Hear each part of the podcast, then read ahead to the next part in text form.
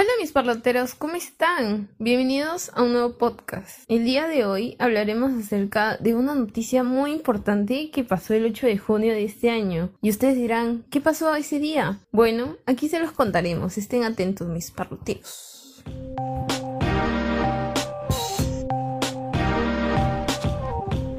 Hola chicas, ¿qué tal? Les traigo una noticia muy importante. ¿Ustedes sabían de que hace un par de meses un grupo de periodistas de un canal muy reconocido aquí en Perú renunciaron a sus puestos de trabajo porque sintieron que están vulnerando sus derechos y hicieron dejar de ser los títeres del grupo de poder? En mi opinión fue la decisión correcta. Creo que nadie debería dejar que alguien pase por encima de uno como persona o como profesional. Y creo que cada uno tiene también un criterio propio de lo que está bien y de lo que está mal dentro de su ambiente laboral. Lamentablemente esta situación fue muy cuestionada.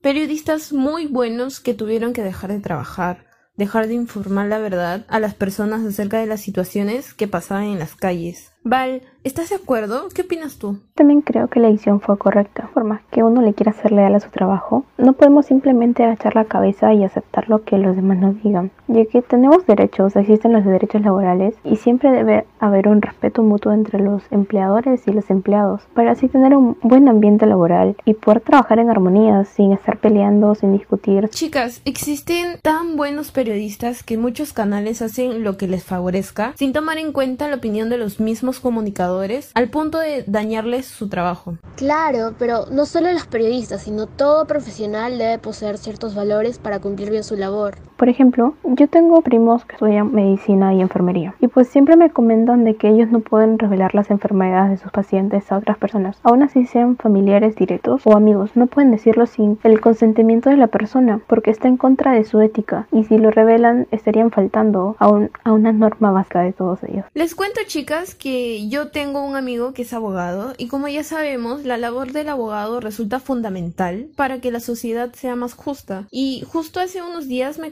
que en su profesión los abogados están obligados a adherirse a un código deontológico para regular este tipo de conductas y en caso de no cumplir con estos códigos internos podrían ser sancionados e incluso separados de su profesión. También están los psicólogos. Ellos deben tener absoluta confidencialidad con lo que le puedan contar a sus pacientes durante las sesiones. Tampoco pueden permitir que la confianza que le tenga al paciente afecte su profesionalismo o estar involucrados de manera sentimental, amical o familiar con alguno de ellos.